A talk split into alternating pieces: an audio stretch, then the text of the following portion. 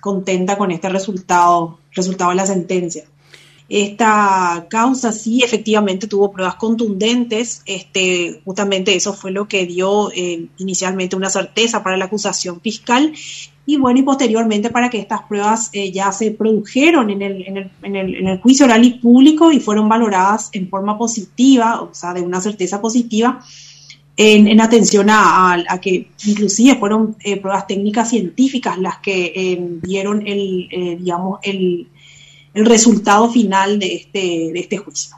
Nosotros tuvimos en cuenta tres situaciones, ánimo de lucro, alevosía y también, em, ah, no recuerdo ahora, ¿verdad? Pero fueron tres ítems en concreto. La querella sí solicitó por el placer de matar, eso no se en, el tribunal ya no eh, eh, consideró ese, numeral, digamos, del artículo 105 homicidio doloso, pero sin embargo, eh, conviene resaltar justamente lo que decías antes respecto a los profesionales que tuvieron que tomaron intervención en este este caso los que específicamente los que entrevistaron al señor Matías Matías Bilbao Fasardi quien lógicamente consintió la entrevista tratándose de, entrevistas que, se lo hacen, que hacen los psicólogos del Centro de, Salud Mental del Ministerio de la Dirección de Salud Mental del Ministerio Público.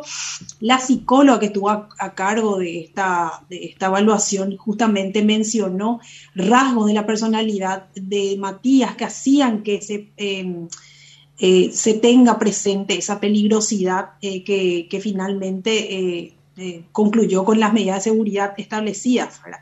En este caso, por ejemplo, ella había mencionado, hablamos, de una persona narcisista con rasgos de psicopatía, una persona que no se arrepiente de sus actos, no siente remordimiento, no siente nada, es una persona que em, eh, a las personas los las ve como un objeto, es una persona que tuvo muchas oportunidades de, digamos, salir adelante en la vida en atención a que tuvo este, recursos para poder realizar rehabilitaciones no solamente nacionales, sino también internacionales no aprovechó esas, esas circunstancias eh, que, tuvo como positivas, digamos, en su vida, siempre él abandonaba los, los, programas de rehabilitación, también este, eh, rechazaba ese tipo de, programas, él consume eh, drogas desde, desde muy temprana edad también, eso se pudo destacar en el juicio.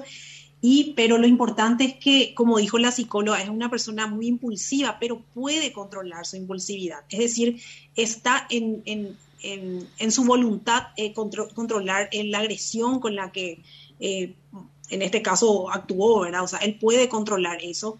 Sin embargo, él lógicamente no lo hizo de esa manera, ¿verdad? entonces, todos esos rasgos, también la forma en que abordaba a las, a las víctimas de una forma sumamente brutal y violenta, nosotros este, consideramos una condena justa de 30 años en atención a todas las circunstancias que se vieron, también la falta de arrepentimiento de, él, ¿verdad? Tampoco pidió perdón a la familia, a la víctima. Eh, eh, bueno, la, a la familia en representación de la víctima. Entonces, eh, todas esas circunstancias hicieron que nosotros consideremos 30 años, que es la pena máxima prevista en la ley, para este, como una condena justa.